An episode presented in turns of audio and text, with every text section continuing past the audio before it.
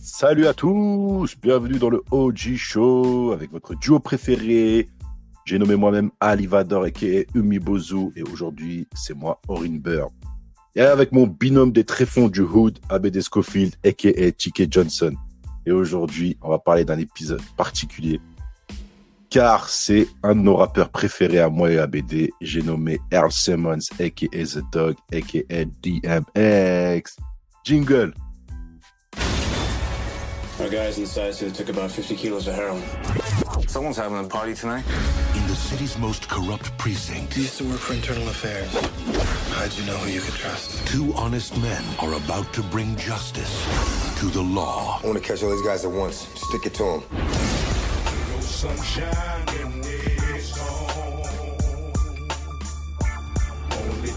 Exit wounds.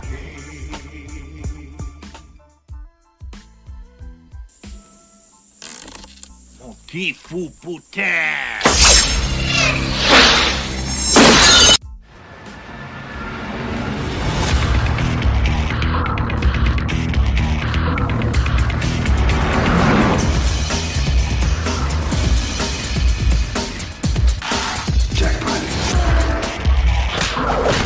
Who are you?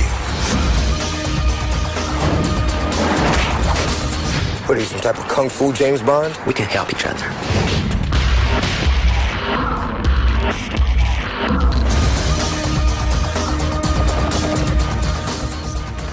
Comment ça va BD Moi, ça va tranquille, hein. Euh, comme tu sais, celui-là, je l'attendais. Et toi? Ouais, bah ouais, c'est toi qui l'as suggéré, donc euh, j'ai kiffé direct quand t'as proposé le truc. euh, honnêtement, euh, jeunesse euh, lycéenne euh, en mode euh, ghetto, euh, tout ce qu'on aime quoi. MP3, euh, 14 titres maximum. Voilà. Il Et y en a- sale, euh, sale version euh, téléchargée. Mais ça va, tu vois, surtout quand t'avais celle censurée, t'étais dégoûté. Ah là là. Tranquille. Aujourd'hui, on a décidé de parler de deux films de DMX. Parce que nous, on aborde les films. Donc, DMX, c'était vraiment euh, un de nos mentors perso euh, dans le hip-hop. Moi, perso, j'ai vraiment apprécié euh, à écouter du hip-hop grâce à lui. Et on a choisi Hors Limite et En Sursis. Parce que c'est les deux films qui ont fait le buzz au ciné. Et surtout à l'époque, depuis Tupac, il me semble qu'il n'y avait pas d'engouement sur un rappeur qui sortait des films euh, au ciné. Ouais, c'est ça. Et surtout qu'il a eu deux bonnes têtes d'affiche, Steven Seagal et Jet Li. Donc, moi, ce que je te propose à BD, c'est qu'on commence à parler de Hors Limite. Let's go. Bah, déjà, Hors Limite, réalisé par Andrzej Bartkowiak. Est-ce que je l'ai bien dit avec l'accent l'accent? D'ailleurs, celui qui réalise les deux. On a Steven Seagal, DMX, Michael J. White, Isaiah Washington. euh, pour ceux qui savent pas, c'est monsieur euh, qui, qui joue dans Grey Anatomy. Anthony Anderson, Tom Arnold. Mention spéciale pour moi, BD. Bill Duke, et Razorman dans Predator. Putain, j'avais même pas capté. Hein? J'avais même pas capté. Ah, le revenu Renoir, là. Ah ouais. Ouais, c'était mon goth, lui. Ah, il a mal vieilli, en vrai, parce que dans, il est stylé dans Predator. Mais attends, on va y venir, on va y venir. à la musique, Dame Grise, qui s'occupe euh, de- principalement de l'OST, qui a produit toute l'OST, qui est Et qui est Blackman. Blackman, ouais. Box Office, euh, le film il a coûté euh, 33 millions de dollars. Il en a rapporté 80 millions euh, US mondial confondus. Donc c'est un bon succès pour l'époque. Et euh, en vrai, bah, ABD, t'en as pensé quoi toi d'Hors Limite? Alors, limite, moi, c'est euh, celui dont j'avais le moins de souvenirs. Peut-être parce que je suis pas fan de Steven Seagal. En le revoyant, je me suis dit, ah, bon, c'est un, c'est un film qui, à l'époque, je pense, je pense que j'avais aimé. Mais là, j'ai trouvé que Steven Seagal, il était un peu vieux. Et voilà, un, mais c'est pas un mauvais film. Il y a de l'action, ça tente plein de choses, donc, euh, et ça m'a fait rigoler, donc, euh, voilà, pas mal pour moi, tu vois. Pour moi, Hors Limite, euh, en vrai, c'est devenu un nanar. Franchement, euh, je l'avais vu à, à l'époque au ciné. Et c'était le retour de Steven Seagal euh, au cinéma. Depuis, euh, je sais plus, je sais plus c'était quoi son dernier film. Et euh, en plus des mix dedans. Je commence à connaître le gars, tu sais, parce que son, ces sons de, de la street, ils commençaient à passer beaucoup, euh, tu sais, dans les battles de breakdance et tout. Tu sais qu'à Sergi, à l'époque, il en avait beaucoup des battles. Ouais, surtout. c'est comme ça que j'ai ouais. découvert ce mec. Et non, faut, faut, faut que j'aille le voir. Il y a un mec que je kiffe, Steven Seagal, par rapport à ses films, et un mec que je commence à kiffer, DMX. Donc là, moi, je suis hypé de fou. Et là, quand je l'ai revu, eh ben, c'est un nanar, frérot. L'histoire, elle est bidon, j'ai fait que rigoler en vrai. Et ça m'a fait de la peine euh, de me dire, ouais, je vais devoir fumer un film de ma jeunesse que j'avais kiffé, tu vois. Mais justement, c'est parce que c'est un nanar qu'il est bien. Ouais, mais moi quand je l'avais vu, tu sais, j'ai kiffé parce que c'est- il y avait de l'action. Dans mes souvenirs, le film était très bien, très très bien. Je franchement, je regrettais rien, tu vois. Mais là, tout est nul, vraiment tout est nul. Et c'est principalement pour moi la faute des acteurs. Et on va se les fumer d'ailleurs les acteurs. Ah non, On va tout, le monde, commencer. tout, tout le monde joue mal, hein, c'est dingue. hein. Ah non, je vais commencer par Ah. le GOAT, Monsieur euh, Monsieur Steven Seagal. Ah, voilà. Moi, je vais m'occuper de sa, sa gueule parce que je lui mets 0 sur 10. Et vraiment, je lui mets 0 sur 10. Tu sais pourquoi? Pourquoi? Parce que c'est censé être son comeback, tu vois. Le gars, il est fatigué, il a le cardio zéro. Et euh, franchement, c'est vraiment, il veut être partout dans tout le film. Ça veut dire que tous les autres acteurs, ils sont éteints. Tu vois, ils sont réduits au, au- au second plan. Et je trouve qu'il force. Il force avec son style de combat d'aïkido qui, qui- qui est fatigué, qui est pas mis à jour. Et commence à faire des, euh, des, euh, comment on appelle ça, des, avec les, les- des scènes d'action avec le câble et tout, c'est vraiment nul. Le gars, il y a Matrix qui est sorti. Il y a Mission Impossible 2 qui est sorti. Il s'est pas dit, tiens, je vais, je vais inventer le truc, ou je vais faire des, des trucs sympas ou. Rien du tout. Il a dit, j'arrive, je mets deux, trois coups euh, de gorgette euh, sur la nuque, je pète deux, trois bras. Et encore, je trouve qu'il n'en pète pas beaucoup dans ce film-là. Non, ouais, son style, il est légèrement différent. Ouais, donc moi, vraiment, déception, euh, Steven Seagal, zéro. Ouais, mais il peut pas avoir plus que zéro. De toute façon, il est, il est complètement éteint et surtout, son personnage, il est pas posé, quoi. Il arrive de nulle part. Comme t'as dit, il en fait, il, il pop à chaque fois euh, ça. dans, dans les bons endroits. Il joue des, des scènes de, de charme où, où il devrait, il, il est censé avoir un charisme, il est mal habillé, il a des grands vêtements, ça se voit qu'il commence à prendre du gras. Euh, on voit qu'il est doublé quand tu mets des coups de pied. Ouais. Euh, oh là là, mon Mais, dieu. mais c'est vieux chassé et tout qui m'est fatigué. Oh là là. En- mention spéciale à, à tu sais, le, la scène dès le début du film où, où il se fait braquer avec un gun. Et genre, je sais pas, il arrive à capter la détonation, il bouge sur le côté, il met un pied au sol, il fait un espèce de pas de breakdance. Et boum, le mec, il allume.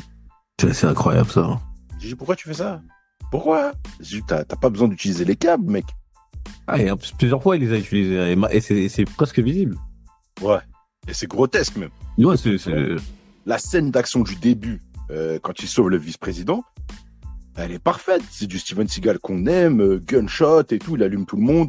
Les gars, il y a une équipe de super SWAT, euh, non, super terroristes, pardon, euh, bien entraînés, mais lui, il arrive avec un gun, une espèce de, de, de tu sais, les petits guns euh, Uzi, je sais pas comment, il- tu sais, la ouais, là. ouais, ouais, c'est ça, les automatiques là. Il allume tout le monde. Les mecs, ils sont en Uzi, hélicoptère, il allume tout le monde, à lui tout seul, sauve le vice-président. Tu vois, ça, c'est de l'arrogance Steven Seagal pur qu'on aime, hein, tu vois. Ouais, en plus, il, tu vois, Steven Seagal, c'est c'est c'est c'est piège en haute mer, c'est c'est c'est tout ça et et c'est c'est souvent des gun, des gunfights où à la fin après il y a un duel à l'épée et de temps en temps il va désarmer. euh, il est pas dans les coups de pied ou dans voilà, il a un style particulier. C'est c'est pas c'est pas Jean-Claude Van Damme. au corps à corps, tu sais, avec des armes et tout, il, il- il est fort. Il y a Exact-. Ah, mais ça, tu vois, on y reviendra d'ailleurs. Ouais, tu vois, ça, il n'y a pas de souci.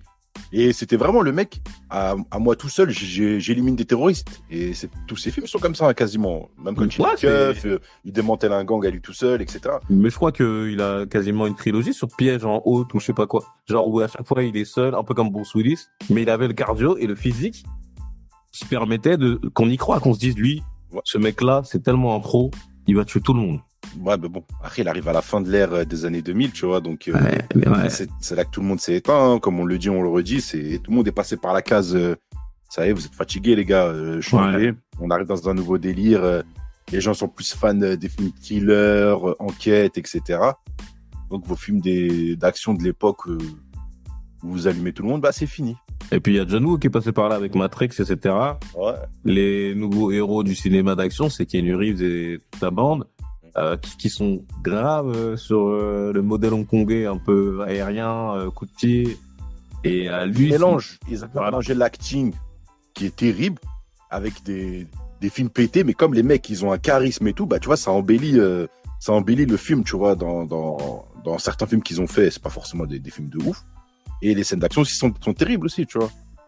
Ouais, c'est vrai. Mais là, euh, zéro. Pour moi. Zéro pour moi aussi.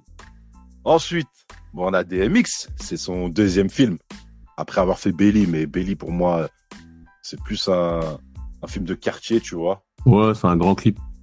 Ouais, c'est un film de quartier, tu vois. Et, Ouais. euh, lui, là, je lui mets 6 sur 10. Parce que, tu vois, son jeu d'acteur, il est pas ouf. Il y a des moments où il, il regarde la caméra. Tu vois, d'ailleurs, beaucoup dans le film où t'as plein d'acteurs qui croisent la caméra.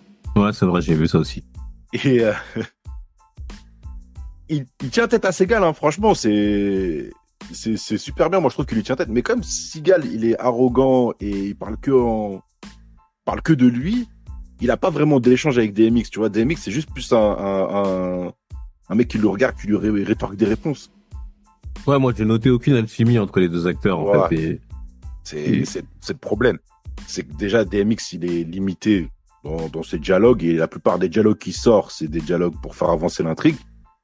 Et euh, les Seagal, euh, il lui rend pas l'appareil, tu vois. Il est en train de lui dire ouais gros, vas-y. Moi je suis euh, toi t'es DMX, reste à sa place. Toi tu viens de la rue, moi je fais des films. Il Il y y a a, un grand pas, a de grand frère sur rôle de grand frère. Il y a un grand conflit générationnel dans ce film. Tu le sens Ouais. tout de suite. Et tu sens que il y a, c'est Seagal avec les autres. C'est pas un film euh, où c'est euh, un mélange, euh, voilà. Mais pourtant Seagal, tu vois, c'est un, c'est un musicien, donc je sais pas, il y aurait peut-être eu un respect ou je sais pas. Ouais, je me, je me- je me demande s'il n'y a pas eu de tension dans le tournage, parce que ça se ressent un peu dans, dans l'acting et tout. Ouais, c'est, c'est très distant, euh, il y a rien, quoi. Moi, j'avoue, c'est vrai. Maintenant, c'est pour ça que si Seagal aurait été plus correct, je pense que DMX aurait mérité mieux. Mais je trouve qu'il se démerde bien. Perso, hein, je trouve qu'il se démerde bien dans le film, honnêtement. Hmm. Mais euh, voilà, déception. Moi, je suis d'accord. J. White. Je suis d'accord avec toi pour DMX, mais je pense que DMX, le grand souci, c'est surtout son personnage. C'est pour ça qu'on lui met pas une note maximum. Il joue comme il peut, mais il est coincé entre, Ouais. euh, voilà, entre le voyou et le nerd. Donc, du coup, son personnage, il passe pas et, et c'est pour ça que t'arrives pas à lui donner une meilleure note. Mais parce que son personnage, il, il- il est nul. Il est mal écrit. comme un, comme, un, comme un grand dealer de la côte ouest. Et en même temps, tu vois que c'est une couverture pour démanteler le réseau. Et en fait, lui, c'est un grand nerd qui est multimilliardaire. Exact. Donc, ce qu'on comprend à l'ère d'Internet à l'époque, le gars est multimilliardaire. Mais comment ça se fait que aucun article, euh, aucun article de, hum, de, de, de, je sais pas, Times Magazine et tout, si le mec est multimilliardaire, il aurait, il aurait été affiché dans les, dans, dans Ouais, tu sais, ou une référence à, au mec de Mega Upload, là, que personne ne voyait, et qui avait Ouais. tout pété en 2000. euh, Notch, là? Ouais, je pense que c'est ça. Mais, Ouais, bon, ouais. Moi, même, même une incohérence encore, tu vois. Quand ils vont acheter euh, la Lamborghini dès le début du film, ouais. euh, Anthony, Anthony Anderson, là, Ticket, il met quoi? Il met le son de DMX dans la Mhm. voiture. Mhm. Donc, à aucun moment, les mecs, les vendeurs de voitures ou ce que tu veux, ils se sont dit, putain, gars, tu, tu ressembles à elle, la Trail Walker, elle ressemble pas à DMX. Tu vois, genre, si tu Ah mets ouais, du son vrai. DMX, logiquement, tu connais DMX dans le film, tu vois. Ouais, il est, il est dans l'univers étendu du film. Ah ouais, et donc, personne ne, ne le connaît. Genre, le gars est inconnu dans les, dans les réseaux, dans les de la police parce qu'il a changé de nom. Mais sa gueule, tu sais que c'est un mec qui a fondé un site internet de ouf, qui est multimilliardaire. Genre, y a, personne ne le connaît. Et Ouais, tu non, sais qu'en en parallèle, c'est DMX parce qu'il passe sa musique dedans. Tu vois, c'est, c'est vraiment Anthony Anderson, hein, c'est pas la BO. C'est, tu vois, Ouais, c'est, n'importe quoi. met play. Et aucun s'est dit, tiens, le gars. Quand il dit, Mi- Miss Johnson a un gros cul. Ouais, ouais, c'est celle-là, cette séquence. Donc ouais, il y a des occurrences de fou. Sinon, moi, moi, moi, je lui mets, je lui mets pas 6, je lui mets 7. Parce que je trouve que c'est, c'est pas de sa faute, pour moi. Wow, c'est pas de sa faute, c'est clair, mais cette scène de combat m'a déçu un peu aussi. C'est pour ça que je lui mets 6 ça. Ah, oui, oui, ah oui, après. bon. Euh, Michael J. White, Ah, notre, notre gars sûr. euh, ah, franchement, lui, il est né à la mauvaise époque. Je vous dis la vérité, ce mec-là, il est né à la mauvaise époque. Mais honnêtement, il aurait pu faire partie des, des, des mecs des, des 2000. Mais je sais pas pourquoi ils l'ont éteint. C'est vrai qu'on se penche sur sa carrière à ce fumier. Je comprends en fait, pas, mais je pense que c'est Spawn, hein, mais bon, bref. Spawn aussi, je pense aussi. Ouais. Donc, euh, c'est compliqué. Pour moi, je lui mets 8 sur 10. Franchement, euh, Ah, j'ai envie de t'applaudir là, merci. il est, il est, il est, il est, il est peu présent. Vraiment, tu le vois très peu dans le film. Mais dès qu'il a ces petites scènes, tu sens une évolution directe, tu sais, genre avec. euh, il sort des métaphores sur la vie, sur machin, les arts martiaux, etc. Et je trouvais qu'il était, tu vois, il est. Et je pense aussi, met un- une petite pression à, à Seagal quand il arrive, euh, tu sais, dans la, dans la scène où, dans le vestiaire, et que lui, il arrive torse nu, tu vois, il bloque Ouais, il bloque. la euh, main avec euh, son bras, tu vois, et tu vois le biceps saillant. Pour moi, c'est une mention spéciale à Van Damme, franchement. Mais bien sûr, euh, bien Moi, je sûr. vois, je vois du Van Damme dedans, tu vois. Je crois qu'il arrive en mode, je suis, je suis le Black Van Damme, cassez pas la tête. Mais moi, je suis un vrai combattant. Ça fait aussi écho à tu sais, la scène dans Predator où il se serre la main et on voit les Oui. gros muscles. Ouais, c'est ça. Ah, moi, j'ai j'ai bien aimé ça. ouais. Il bloque comme ça, tu vois. Et il arrive devant Seagal, il lui parle avec lui. Le gars, il est torse nu, il est tracé comme un ouf. Et Seagal, tu vois, il est en caleçon, un vieux caleçon de, vieux, tu vois. J'ai dit, ah ouais. Je crois que c'est une démonstration de force. Et j'ai trouvé ça dommage qu'il ait très peu de scènes. Vraiment très peu de scènes. Et surtout, et le gros défaut de ces films-là, c'est que le, t'as un gars compétitif comme Michael J. White, qui sait se taper, qui est super euh, calé dans les arts martiaux, il a des ceintures noires à, tout va dans les disciplines. Pourquoi tu lui donnes pas une scène de combat avec des mecs où il leur éclate la gueule, tu vois, parce qu'on entend des légendes sur lui comme quoi euh, euh, il se balade dans la rue sans armes et tout quand il est en service, etc. Donc tu dis le gars c'est une légende. Mais pourquoi tu justifies pas ça par une scène de combat? Moi, je pense que c'est à cause de l'ego de Pigalle, Égal. qui, ouais, qui a voulu vraiment. Parce que le film, ça se voit que c'est un hommage, c'est pour lui, hein, c'est son film. Et Ouais, brille, il brille tout le temps. Et euh, comme tu dis, Michael J. White, ce film-là, il est pas bon pour lui parce qu'il peut pas briller, parce que c'est un antagoniste. T'auras jamais son rival à son niveau. Ça veut dire que il est beaucoup trop fort pour Seagal. Et euh, un peu que s'il aurait mis des s'il aurait mis des scènes de combat, genre le spectateur euh, par rapport à la scène finale aurait dit ouais c'est truqué. Bah, euh, c'est ça, c'est ça qui aurait fait un, un problème. Par exemple, si on aurait vu Jay White vraiment massacrer, je sais pas, moi, les sbires de, de, de DMX, là, ses potes, Mm. leur mettre vraiment des coups de pied de kung fu et tout, et qu'après, on aurait vu la scène finale, on se dit, mais comment il perd? Ouais, c'est vrai. Et le film, il est plus cohérent. Donc, il fallait qu'on voit que il est fort, qu'on entende qu'il est fort, mais sans le voir.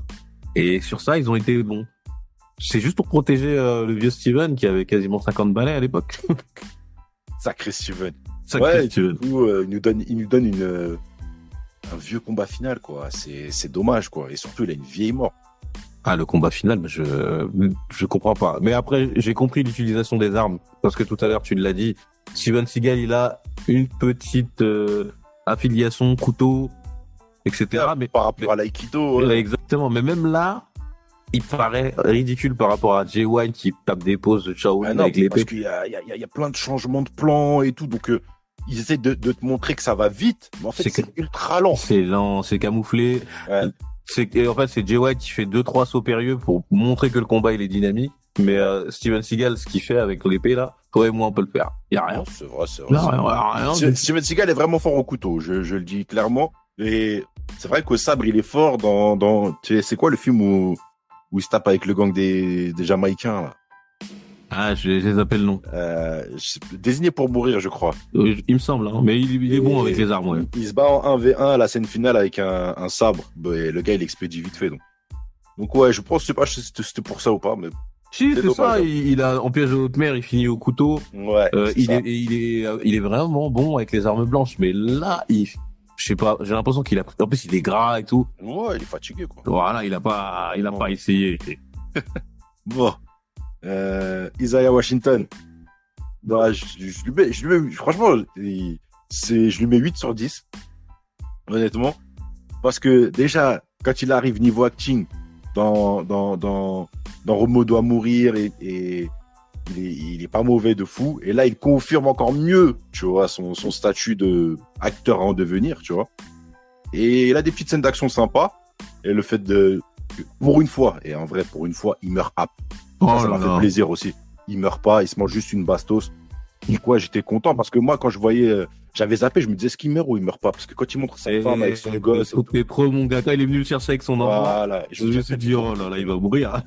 Ouais, et je vois la scène, tu sais, quand il voit euh, le l'espèce d'allemand qui rentre pour allumer Seagal, là, Ouais. Et je me dis peut-être c'est là qu'il va mourir et tout. Et en fait, j'avais zappé, il meurt pas, donc j'étais content. Et tu sais, ça m'a fait mal au cœur quand il est venu le chercher parce que je me suis dit, ouais, l'autre gros Ouais. porc, l'autre gros porc, euh, voilà, t'es célibataire, t'as pas d'enfant, Ouais. t'as rien, on, on sait pas d'où tu viens.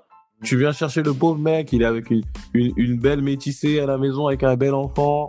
Il a tout l'avenir tracé, tu viens le chercher pour un bourbier Mais ça, genre phénoménal. zéro backup, zéro renfort, je vais je vais ramener lui. Je dis ouais.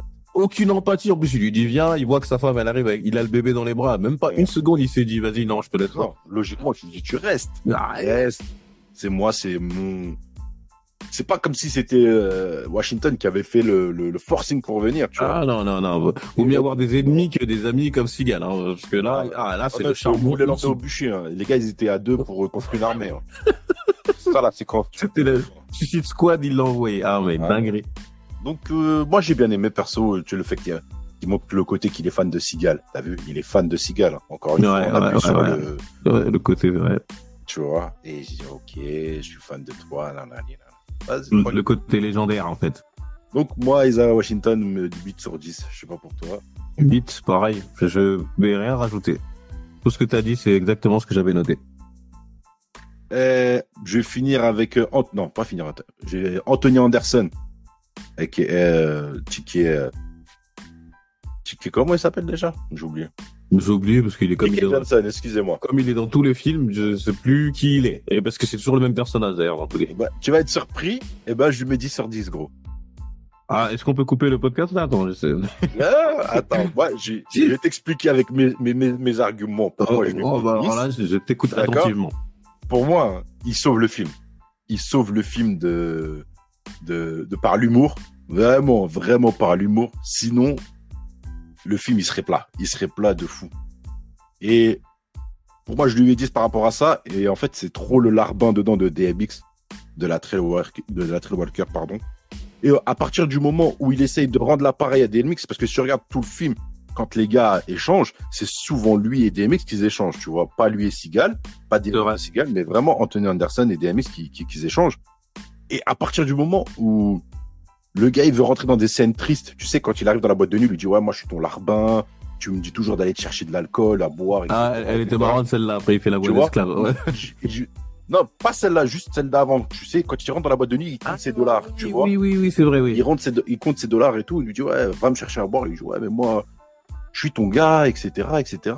Et dès que là, on part dans, dans le côté triste, et bah, tu vois, DMX n'arrive pas à suivre. Il fait genre une tête de, de, de, miskin un peu, mais après, vite, il s'éteint, il lui dit, ouais, je lui sors une blague et tout, je sais pas quoi. Et après, boum. Euh, là, tu vois, le, la scène, elle est tuée. Et c'est là que tu vois que quand il essaie de faire des échanges avec DMX, bah, DMX n'arrive pas à suivre. Et pour moi, pour moi, hein, c'est pour ça que je lui donne 10 parce que vraiment, il a des scènes d'action, enfin, des scènes d'action, des scènes d'humour et tout qui vraiment remontent la pente. C'est vrai qu'il a, il a personne pour vraiment avoir d'échange entre l'autre sans, sans émotion, Seagal et, euh, et DMX qui commence dans l'acting qui est pas très bon. Euh, c'est vrai que ouais, moi je lui mets pas 10 parce que 10 pour moi c'est le maximum, c'est trop. Mais ouais, je lui mets, une- je lui mets un 8 hein, parce que euh, il fait ce qu'il peut et puis il m'a fait rigoler dans la dans le combat dans la boîte de nuit là quand quand Seagal il arrive Ouais. et qu'il y a les deux gorilles qui, qui viennent. Avec le Black Samoa. Voilà, et il m'a explosé de rire quand il lui dit Ah, voilà et tout. J'étais KO, je me suis dit putain, c'est vraiment D'ailleurs, la scène, elle était ultra nulle parce que oh, aïe aïe aïe. Seagal qui met à l'amende de, de videur Golgoth euh, avec une Oh, vieille le- technique. Ouais, Et tu remarqueras que les scènes de boîte de nuit, il- le réalisateur là avec son nom polac, je vais pas le dire parce que j'y arrive pas. Il y en a toujours une. Ah ouais, ouais. Mais il aime bien les boîtes de nuit, hein, ce film. Euh, euh, ce fumier, oui. Et moi, je méritais d'être. euh, J'ai pas, j'ai pas mis la, la, la, la- comment on appelle ça? C'est la, la capitaine du, du, du commissariat. L'ai pas mise, mais elle, je vais venir juste après derrière. Je voulais juste faire euh, mention honorable à Bill Duke. Vraiment, Bill Ah, Duke, je lui mets 11 sur 10. Mais je, moi, je suis pas objectif quand je mets 11 sur 10, d'accord? Parce que je suis fanboy de Predator, donc j'ai. Mais la dernière scène où il arrive, ouais. gilet barbal, fusil à pompe, il allume tout le monde, j'ai kiffé de fou. C'est Ouais. trop bien. Attends, après, il y a un petit clin d'œil à Predator.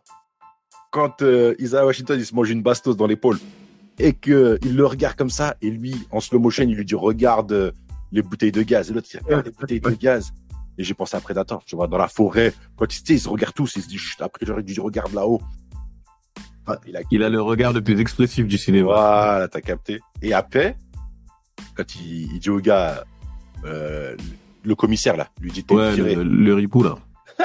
il lui dit t'es viré l'autre il essaie de viser la il finit le chargeur sur lui Mais moi, moi, bon, moi, j'ai kiffé Bill Duke, mais bon, en fait, c'est pas lui le problème. Mais eh ouais, t'as pas remarqué que cette scène, elle est malaisante. Eh, c'est des keufs entre eux. Ils ont zéro pitié. Ils se Ah non, ouais, zéro. Et lui, il arrive, il l'allume. Eh, je me suis dit, mais c'est quoi dégât, les Vous êtes tranquilles, vous êtes des ripoux, mais il y avait moyen de discuter. hein. Eh, non, ils ont, ils ont, ouais, ça par contre, j'ai pas compris pourquoi il a allumé, tu vois. Ah, il a allumé, mais il a allumé, mais il a de malade. Il lui a pas dit, ouais, tu vas être jugé comme un vrai keuf, etc., tribunal. Non, vider le chargeur. On cherche pas à savoir euh, qui t'a fait ou pas, je vais t'allumer. Je vais pas justifier ta mort. Ah ouais, maintenant que tu m'as montré- tu m'as rappelé que c'était celui de Predator, euh, je suis même déçu de moi-même de pas l'avoir reconnu. Euh, euh, il mérite mon 12, 12 sur 12 sur 10, hein, y a pas, pas, pas de problème. Voilà. Et on va finir avec les, les Oui, bah oui. On a oublié de par- 2000. on a oublié de parler d'elle. Il y a Eva Mendes qui joue dedans. Ouais. Et à ce qui paraît, la légende dit que son, son, elle a été doublée par une anglaise dans son propre film, car le, le réalisateur a dit qu'elle sonnait pas assez intelligente. Parce que Eva Mendes dans le film, en gros, c'est l'assistante de, de la Trail Walker. Et genre, c'est elle qui s'occupe euh, de tout le réseau informatique et tout, les caméras. Elle- Genre, c'est une, Ouais, c'est une pointe. Ah, c'est une pointe de fou. Mais quand elle parlait avec son accent, apparemment, elle sonnait pas assez euh, intelligente pour justifier ses propos. Et ben, ils l'ont doublé derrière. Et je sais pas si... Parce qu'ils ont dit quoi? Ils ont dit que c'était un... C'était un film de cigale, donc elle devait paraître plus intelligente. Mais le film, déjà, est teubé, quoi. Mais c'est pas l'accent latino euh, qui a posé problème? Pour moi, j'ai cru que c'était. Pour moi, j'ai vu ça du côté raciste un peu, non? Elle a un accent. À ce qui paraît, elle a un accent. Elle- Moi, j'ai Bon, pas essayé de creuser plus que ça, mais elle a un accent, ouais. d'accord. Mais elle a été doublée par la prod parce qu'il disait que le film de, c'est un film de Steven Seagal et soi-disant les films de Steven Seagal c'est des films intelligents. C'est Ouais, comme ça que je l'ai compris moi perso. peut-être quand ils disent intelligent. Mais, après, non, non, bah non, parce que tu mets Anthony. euh, Non, ouais, c'est n'importe quoi. Je, je suis d'accord avec toi. Ça, ça, ça, Elle a dit qu'elle a reçu une note. Quoi, son, son truc était doublé parce que c'est un film de, Stig- de, de Seagal, etc. Elle l'avait dit dans une interview. Je lui ai dit, oh. Mais après, elle a, elle a, euh, elle vient 15 d'arriver, elle sort du clip de Will Smith. euh, Elle a, voilà, elle a 15 minutes de film, même pas. Donc, euh, Ouais, on la voit au début et à la fin, quoi. C'est tout. Voilà, c'est Bon, À tout, pour moi, elle a 10 minutes de film dedans. Et mention spéciale pour la, la commissaire qui. c'est la mort la plus ridicule du. C'est la désert de Catherine Zeta-Jones. Moi, je, l'ai trouvée ultra jolie, par contre. Elle a, elle a, Non. elle a mignonne. euh. Par contre, voilà, le jeu de séduction avec euh, Steven Seagal, il tient pas debout. Elle fantasme sur Tigal de A à Z. Depuis Ah, là, le jour où elle le rencontre jusqu'à la fin, elle fantasme sur lui. Elle se mord les lèvres à chaque fois. La scène du resto est malaisante de fou. Oh là là là là là. Mais et lui, en plus, il a aucune empathie parce que il va la, il va la chercher pour lui faire des révélations. Les les keufs ripou, il tire à visage découvert en pleine rue, en pleine journée sur elle. Et elle finit par mourir, mais de la façon la plus horrible possible. Euh... Mais mention spéciale pour le, la, Laisse tomber, la tête de, de, de Seagal. Quand il regarde sa voiture écrasée, il voit sa tête, elle exploser. Tu sens un peu de tristesse. C'est la même, la même tristesse que JCVD quand il voyait la keuf noire euh, mourir là. tu vois. c'est ça, pareil. Ça dure 10 secondes. Ah merde, elle est morte. Merde. Bon, Allez, let's go, on y va. je dois me barrer. c'est clairement ça. Ils l'ont éclaté. Et pourtant, il y a l'airbag qui est sorti, je comprends pas. Alors que, Ah, mais justement, je crois que c'est ça qui l'a tué. euh. Ouais, mais euh, alors que lui aussi, pendant un moment, il se fait renverser par euh, des voitures et l'airbag sort aussi. Et pourtant, il est pas. Euh, Ah, d'ailleurs, euh, lui, lui, il a pas mal, il a une scène, je suis obligé d'en dire, d'y revenir parce que peut-être que on fera un réel dessus, mais tu sais, la scène dans le camion où il est attaché. elle, est, elle est exagérée de fou. il, il met Il est menotté, hein. un- Il est menotté. Il met une raclée incroyable. Avec ses, pieds seulement. Et en plus, si tu, tu, il a un vieux jeu de jambe, il est tout raide, ça se voit, il a mal au dos. Non. Ah, il- ah, il a, il, ah, a une scoliose, le mec, il a, Ah non, est il a- Elle est, elle, elle est nulle de fou. Mais justement, c'est son problème à vouloir faire du Seagal des années 90. Bah, ça passe pas, en fait. tu m'as dit un truc en off et moi je voulais euh, que qu'on en parle parce que je trouve que c'est très intéressant. Tu m'as parlé de Mission Impossible 2 Ouais. et, et, et ça m'a étonné quand tu m'as dit ça parce que j'ai j'ai vu exactement la même chose que toi. Moi j'ai vu quelqu'un qui s'est dit vas-y il y a les acteurs là les millénials on va les appeler ils arrivent ils sont super athlétiques et tout parce que Tom Cruise on a rien à dire sur, sur écouter le podcast précédent mais il est venu il était prêt. Et lui, quelque part, il a voulu changer, où il, a un style de combat très raide, euh, Steven Seagal, où il est droit et juste il met des coups de mandale et tout. Et là, dans ce film-là, il s'est attaché les mains et il a battu quatre ennemis sans utiliser ses mains. Alors que dans tous ses films, d'habitude, il met que des coups de patate ou des, des manchettes, des étranglements, des, des du aikido. Le aikido, c'est très peu de jambes. Et là, quand j'ai vu ça, je me suis dit, putain, Ali, il a raison. Il, il- ça y est. Parce que, comme si vous vous rappelez bien, dans euh, MS2, euh, même euh, Tom Cruise, il, il change d'un coup, il est très aérien, il met incroyable, euh, un- un nombre incroyable de high kick et de, et de, et de flip, de, de flash kick, etc. Ça, c'est le cinéma asiatique. Et là, je me suis dit, il a tenté, mais ça passe pas. Il l'a tenté de fou et il ramasse une arme avec ses pieds, quoi. Ramasse- et le, le chauffeur est mort. Le chauffeur est mort. Il s'est mangé une seringue que Seagal devait se manger. Ah là, c'est ah, la seringue. Il lui met la seringue sur le chauffeur. Et il arrive à prendre l'arme et à tirer une bastos dans la chaîne des menottes. D'accord? Ouais. Et à se libérer et à sauter au dernier moment du camion. Avant, avant que le camion euh, soit, se fasse empaler et explose. Et un autre plagiat de Mission Impossible 2, c'est la bécane. La moto, ouais. C'est la même, c'est la même de A à Z. Course poursuite, ça tire. Lui, il est en bécane. Fallait mettre des bécanes. C'était la mode à cette époque-là. Je sais pas si c'est Ouais. si Mission Impossible qui a inspiré ça. Je sais pas. Il a la même chute que, que, que Tom Cruise. Tu sais, quand il arrive face à la voiture et qu'il esquive le capot au dernier moment avant de se faire trancher là, à Exactement. Sauf que lui, il esquive un camion, il tombe par terre. Et là, il a une scène où la, la voiture fonce sur lui. Elle fonce sur lui, mais elle voit pas le camion. Donc la, la, la, la, voiture se fait découper. D'accord? Elle se fait découper, ça devient un, un cabriolet. un- vraiment un cabriolet. On voit pas les conducteurs ce qu'ils deviennent. Non. Et Stiga, Seagal, de, je crois qu'il a joué en NBA à cette époque-là. Il a une détente de, moi je lui dis une détente d'un joueur de basket. Il saute par-dessus la voiture. La voiture qui arrive à 80, 90 Et km. il, il, il court vers la voiture Ouais. pour prendre de l'élan et il saute. Ah non, Tout mais le film, il est en slow motion. Dans ses Ah non, combats, il est en slow motion. Mais là, il déploie une vitesse. Vous voyez euh, le Darwan Naruto? Pareil. Minato, Ouais, c'est la même. l'éclair jaune. euh, L'éclair de Détroit, c'est lui. Ah, cette scène, elle m'a- tué de rire. Elle est magnifique. Euh, Mais par, mais par contre, j'ai- j'ai trouvé quand même ça un peu stylé. Euh, naïvement, j'ai bien aimé. Ouais. Mais ça va pas à Seagal. Non, ça va pas à c'est- il veut imposer des trucs ou des scènes d'action parce qu'il se dit ça va faire kiffer les jeunes parce que ça y est, les, les jeunes ont vu Matrix et tout. Il va falloir mettre des petites scènes euh, spectaculaires. Un peu. Oh. Ils auraient dû laisser ça. Ils auraient dû laisser la scène de moto à DMX, mais je pense que euh, bon, on y reviendra après, mais je pense que c'était pas le moment euh, pour lui. Il, a- il était pas encore assez puissant par rapport à Seagal. Non, ouais. Puis vas-y, se taper en, en, en baggy Timberland, ça paye pas aussi. Ouais, bon, ouais, ouais, puis bon, ouais. De toute façon, moi, j'avais, j'avais aussi juste une mention à faire euh, Ouais. pour Steven Seagal.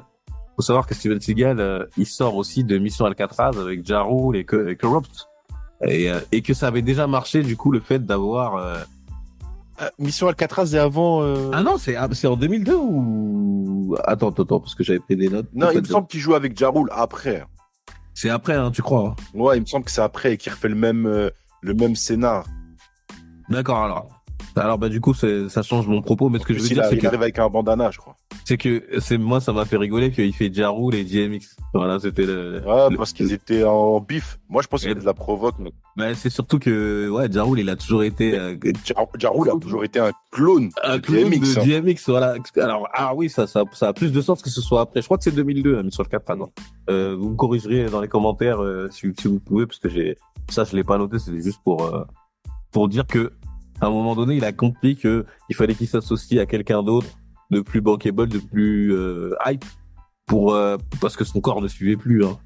Ouais, carrément, carrément. Mais du coup, euh, euh, Jarul, euh, Jarul, le, le gars, il se dit bon bah, je vais jouer avec Steven Seagal. Moi aussi, je vais faire comme mon grand frère DMX, fumier. Ouais, c'est 2002 sur Alcatraz, je viens de retrouver, c'est bon. C'est ça. Donc, ouais, moi, c'est tout pour moi sur, euh, euh, hors limite, pardon. Ouais, moi c'est tout. Hein. Il y a, Bah, Il y a eu l'OST, quoi, qui, qui, qui, qui est sorti. Euh, incroyable l'OST. ouais. ouais. DMX a sorti une OST, euh, vraiment, elle était pas mal. Et bah, il y a le fameux Ain't No Sunshine de Bill Withers qui a été repris. C'est ça. Et puis euh, dites-vous que on va on va mettre des extraits de certains sons. Voilà, je vous préviens, mais on pourra pas mettre plus de 10 secondes, euh, comme je pas envie de me faire sauter. On vous mettra euh, du coup l'extrait de No Sunshine là.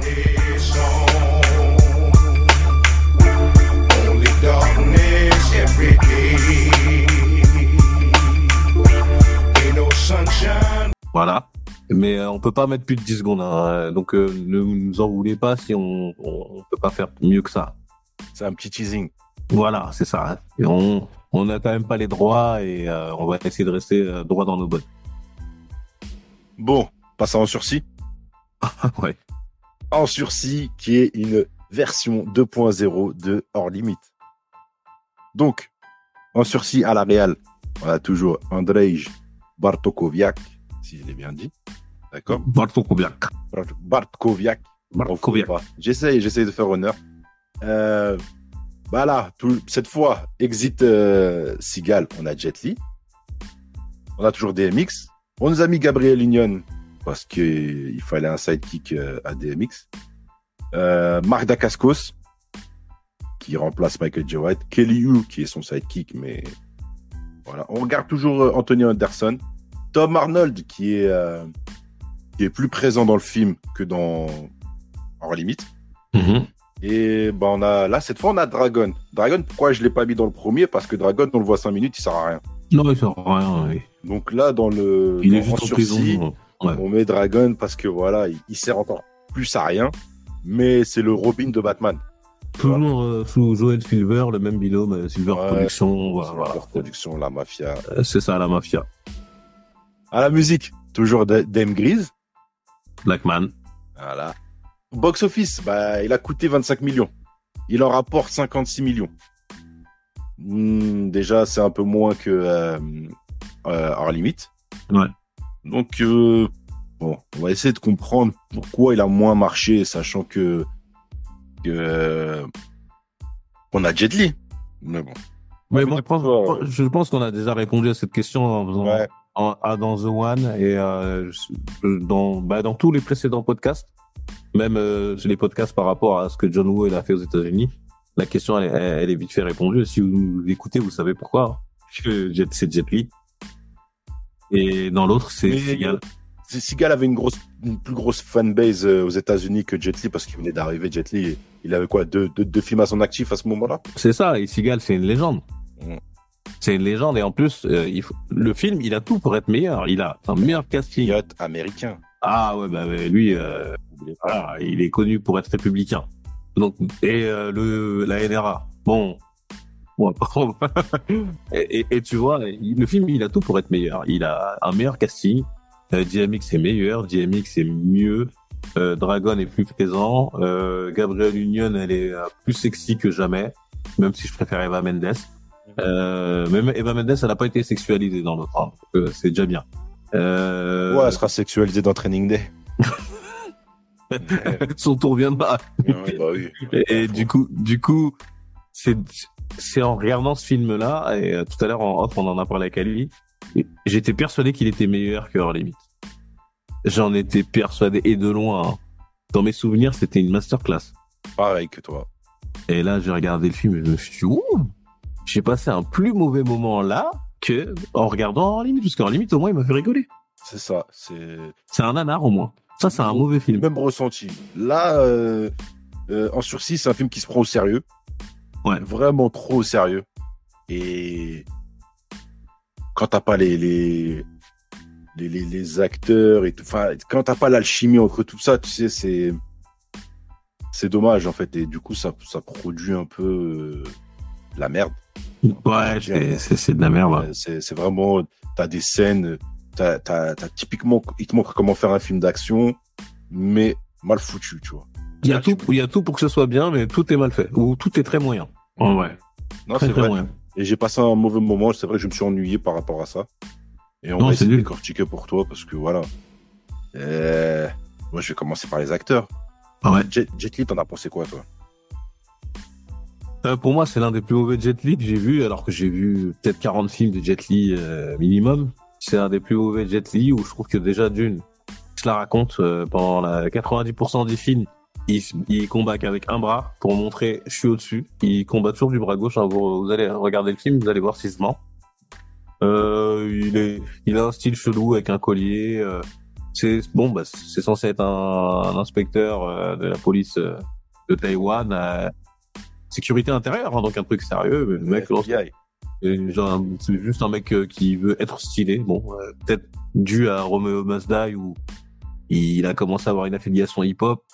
Bah, je comprends pas. euh, C'est, c'est, c'est. En plus, dans The One, il avait fait un effort où je trouvais que son accent était moins. Euh, on l'entendait moins là. Ouais. Là, là, j'ai l'impression que non, il. J'ai j'ai malheureusement pas pu le voir en, en, en VO, du coup, j'ai- je me suis tapé la Ah, VF. en, en VO, bah, il, ouais, il a un fort accent. Après, ça, ça marche bien qu'il ait un fort Ah, accent parce parce qu'il est censé être étranger. Voilà, ouais. voilà c'est ça. C'est ça. Mais euh, non, je, Jet Li, c'est une grosse déception en plus. Euh, pour pour euh, être plus précis, il met une raclée à des mecs que, que, que je respecte énormément, hein, Chuck Liddell, euh, Tito Ortiz. Prime, un prime, Et, et, Randy Couture à l'époque de l'UFC 44 hein, pour ceux qui me connaissent vous savez que je suis un, très précis sur euh, l'UFC je, suis- je suis fan et il en met une raclée euh, il fait 1m60 non ça non voilà. Jet Li Aïe. je lui mets 4 Eh ben, on est connecté. Moi, perso aussi, je lui ai mis 4 sur 10. Parce que, et après, moi, c'est un peu différent. C'est, moi, je trouve qu'ils l'ont pas respecté, justement, dans ce film. Moi, j'ai trouvé qu'ils l'ont pas respecté. Le gars se mange des blagues racistes en fond. Vraiment, totalement de, de, de- que des blagues racistes partout. Il voit, il se mange des blagues racistes sur les, sur les Chinois, etc., Coréens et tout. Je trouve que c'est, là, du coup, vu que DMX a pris une dimension c'est devenu son faire-valoir, vraiment son, son faire-valoir, parce que DMX, euh, il a très, il, il, il- il a, il a, il a, il a, il a plus de, de, de monologues dans le film, et mais il a Jet Li en face, tu vois. Et pourtant, ils l'ont rendu froid, le mec. Hein. Il est vraiment, Jet Li, il a vraiment un visage froid comme d'hab, quoi. ouais Mais en même temps, tu sens qu'il essaie d'être gentil parce qu'il pose des questions à DMX. Ouais, qu'est-ce que t'as, ta fille, nana? Poto, t'es, de la police taïwanaise. T'es pas censé te faire ami-ami avec lui et, et- et être son psy, tu vois. Et tu vois, quand il pose des questions à DMX, bah après DMX, il fait un monologue, tu vois, en criant, en faisant ses meilleures répliques de fuck, what et tout, tu vois, dans, dans sa gestuelle. Et là, t'as des, t'as Jet Li qui, qui répond plus. Donc, du coup, pour moi, c'est juste le chinois de service qui cogne avec une main dans la poche, comme t'as dit. Vraiment, tout le film, c'est ça. hein. C'est, c'est, on a un problème parce que euh, on le met, euh, faut, faut un mec qui cogne. Lui, on l'a mis juste pour l'action, pour les scènes de combat, parce que DMX, il est rincé en scène de combat. exactement Et donc, il fallait un mec, euh, je pense, à, à- je pense qu'il coûtait pas très cher, peut-être à l'époque, je sais pas. Honnêtement, peut-être qu'il a eu cachet étranger, je sais pas. Mais le gars sort du baiser mortel du dragon. Il sort de ce film-là, tu vois. Et dans le baiser de mortel du dragon, il joue très très bien. Il joue vraiment très très bien. Comment tu peux passer de ça à ça? Et pour moi, c'est il est venu prendre un chèque comme je t'ai dit en privé Ouais, c'est c'est ça, c'est vraiment ça. J'ai, mais il n'a pas fait l'effort. Main dans la poche. Genre, je fais mes, je fais mon, je fais mes trucs de Jet Li. Tu vois, ils ont dit genre, vas-y, fais tes trucs de Jet Li, on s'en fout, on ne demande rien. On ne demande pas de, de répéter un texte de fou et tout. On ne demande pas d'être dans un personnage de ouf. Juste fais des trucs de Jet Li et fais décorer. Le gars, il a dit, ok, vous me payez, bah, là, il a dû faire, tu vois, il a dû faire la, la You Low. I am nobody's bitch. il est comme ça, moi, je pense. Ok. D'ailleurs, j'ai une petite anecdote euh, sur euh, Jet Li. Il y a un moment donné, euh, on le voit tabasser euh, un type, un asiatique, et quand il vient sauver les, les miches de, de DMX, là, tu sais, ils combattent à côté d'un grillage où il y a deux chiens. Ouais. Et ce type, c'est l'acteur qui joue dans la série The Warrior. Remarqué ou pas? Non, non, non, non, non, c'est pas The Warrior. Tu parles du héros principal de The Warrior. Ouais. Non, non, je pense pas que c'est lui, parce que lui, c'est le, le gars qui joue dans le film de, de Hong Bak. Tu sais, qui vole son éléphant, Johnny. Même il se fait à chaque fois courser. Ouais. Ouais, euh, euh, vérifie bien, parce que c'est pas le mec de The Warrior, sinon le mec de The Warrior serait vieux aujourd'hui. hein. Bah, c'est ça qui m'a, c'est ça qui m'a étonné parce que je me suis Ah, dit, il, a- il aurait eu plus de 50 ans. Mais il le ressemble, hein, c'est Johnny, Johnny Tri Nguyen. Il, il le ressemble, c'est un, c'est un acteur vietnamien qui, qui est plutôt connu au Vietnam. Et il a fait ses petits trucs sympas, il a fait sa petite carrière. Mais il était connu aussi dans Tom Young-gook de, de Tony Jaa, où il va en Australie et il cherche le voleur de, de son éléphant et il tombe sur lui parce que lui, c'est l'intermédiaire avec les grosses pontes euh, de, de la mafia. ouais, j'ai eu un doute parce que euh, au niveau Mais il le chrono- ressemble, il le ressemble chrono- totalement. chrono- chronologie, je me suis dit, attends, j'ai regardé dans, dans son Wikipédia, je vois que ce mec, c'est un 87. Il a mon âge. Je me suis dit, mais comment il pouvait être aussi grand? Mais je me suis, après, j'ai pas à calculer. Et je me suis dit, je vais, je vais voir Ali, à mon avis, a la réponse je me suis pas trompé. Non, non, mais il le ressemble de fou. Même moi, ça m'a pris en, en, en, en flagrant. J'ai dit, wow, il lui ressemble. Mais t'as totalement raison, il lui ressemble de fou. Bon, après, on fait pas le cliché, tous les AZ se ressemblent. C'est pas notre, euh, pas notre tête motive, nous en voulez pas. Non, il lui ressemble vraiment, ouais. Jet Li. Ouais, voilà, 4 sur 10. Maintenant, DMX. DMX, je lui mets 8 sur 10. Mais franchement, il est forcément 8 sur 10. Parce que là, tu sens que en- en- en- le réalisateur, il lui a dit, vas-y, c'est ton film. Frérot, fais ce que tu veux, fais ton DMX, nous, on veut voir la street, etc. On va te donner plus de dialogue et tout. Là, tu vois que c'est ton film. hein. Vraiment, tu vois que c'est son film. Sa fille, elle est mise en avant. Il a une équipe, etc. C'est Rough Rider, quoi. C'est vraiment son côté, euh, Et, et, et chef d'équipe, papa, euh, Là, et- là, dans, dans, dans ce qu'il y avait dans Hors Limite, où c'était lui qui était en second plan et Seagal en, en avant, là, il refait la même. C'est Jet Li qui est en second plan vraiment et lui qui est mis en avant, tu vois. Et je pense que Jet Li était moins relou, comme on a dit, il est venu prendre son chèque.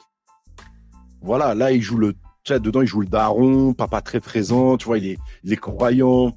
Il, et comme je dis, il est à fond sur ses monologues, vraiment monologue solo. Tu, tu, tu feras, vous ferez attention quand il parle avec Jet Li. Il est, c'est comme si on dirait, il rappait Ouais, dans sa gestuelle, dans ses mots et tout. Et on dirait qu'il rappe. ouais, ouais, ouais, c'est vrai. Et il lui rend pas l'appareil. Non, Voilà. il est pas, là- il est pas là pour ça. Il est là Voilà, pour être, le- il est là pour être la caution action du film, c'est tout. Donc, pour moi, il y a une alchimie qui est, elle, fonctionne. Ah, Non. t'as vu? On peut pas faire un rush hour. Tu peux pas mettre un rush hour, euh, euh, où ils ont une alchimie, Chris Rock et, et, euh, Chris Tucker, pardon, et, et euh, Jackie Chan. Tu pourras pas retrouver ça, tu vois. Parce Et que j'ai ils, ils- euh, ils avaient un truc en commun. Et là, il y a là Jet Li et GMX.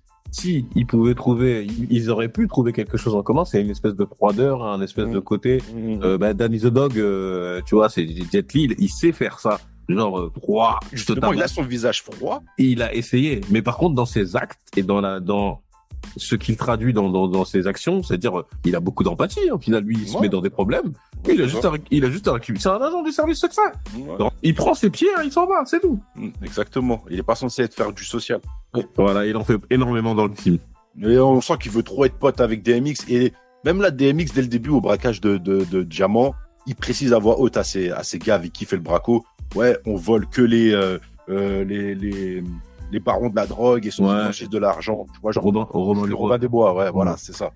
Et tu remarqueras aussi, DMX, tu sais, euh, pour ceux qui ont écouté la musique, hein, c'est quelqu'un qui est très pieux. Mm. Et dans ce film-là, il fait toujours passer le message où à chaque fois qu'il y a un truc, et la foi, euh, DMX, c'est euh, c'est ça, hein, c'est c'est c'est c'est- Attends, après, réécouter voilà, sa musique malgré les, les apparences, c'est c'est énormément euh, euh, biblique. Oui, bah, dans, dans quasiment chaque album, il, met une petite interlude où il fait une prière. Exactement. Bah, euh, l'un de ses meilleurs sons, c'est Lord Give Me a Sign. Donc euh, Ouais. voilà. Euh, puis voilà, venir en gros, je, je vous jure, le, j'insiste, hein, mais le, le baggy Timberland, ça passe pas en combat, c'est impossible. Ça donne une espèce de, de drap qui se bat, tu vois, qui bouge comme ça avec sa feste et tout. Son baggy, tu vois, c'est un drap, c'est, c'est, Mais euh, est-ce qu'on est d'accord qu'ils ont essayé de lui inventer un style dans les deux films qui a commencé d'ailleurs dans Hors Limite où ils ont essayé de lui donner un style un peu tien, euh, un peu euh, et voilà. et tout. Le fait qu'il ait des teams et un baggy, ça lui limite les mouvements donc il a souvent les mêmes mouvements de euh, coups de genou. Ouais. Il peut rien faire d'autre quoi et c'est dommage parce qu'ils auraient pu Ouais, mais à, à- à la différence, dans Hors Limite, il avait son, son signature move qui est son coup de tête. Ah d'ailleurs on a oublié d'en parler hein, mais il euh, est dans le- son coup de tête. Bah, justement, je le relance là. ah, le Il est dans son coup de tête. Et son coup de tête, il est vraiment euh, partout dans Hors Limite. C'était genre, vas-y, hors- je mets des coups. En limite, il y a même une séquence, je crois, quand il se bat contre, je crois, c'est Sigal, hein.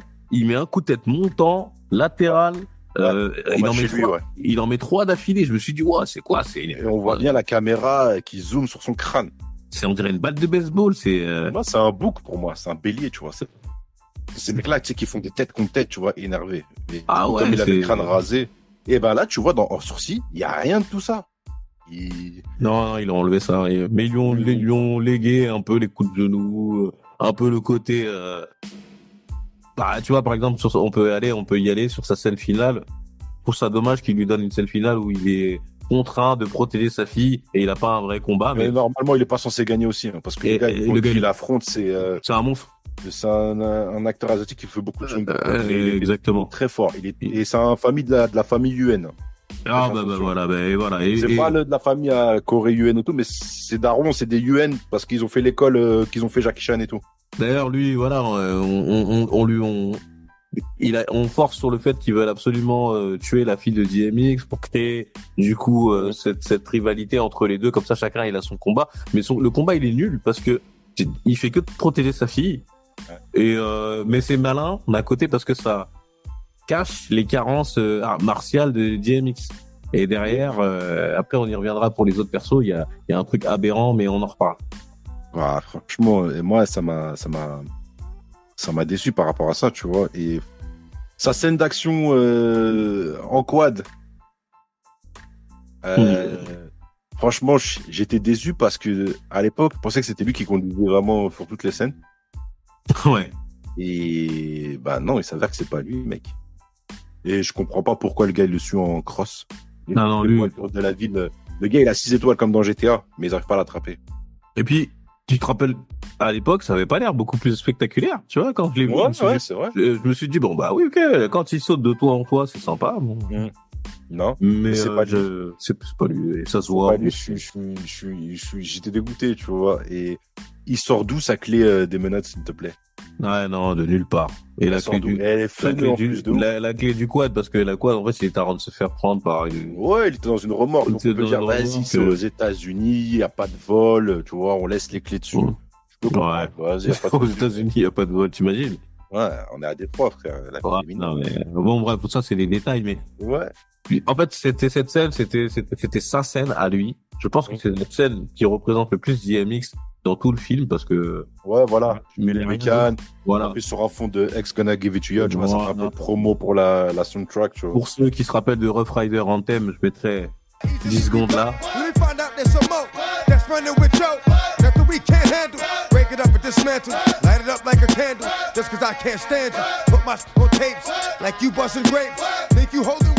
Voilà, c'est ce clip euh, qui a changé la vie de beaucoup de gens. hein, donc les quads, les noirs torse nu, Yves, euh, les, chiens. Et cette, ce- cette scène, c'est ça. Exactement, c'est un hommage à ça, on va dire. C'est ouais, exactement. C'est ce que je pense en tout cas. Bon, Monsieur Marc Dacascos. Et bah pour moi, Marc Dacascos. Euh... D'ailleurs, toi, BD, t'as un peu ce quoi de Dacascos? Dacascos, déjà, pour moi, c'est un excellent retour pour lui parce qu'il était sous l'eau.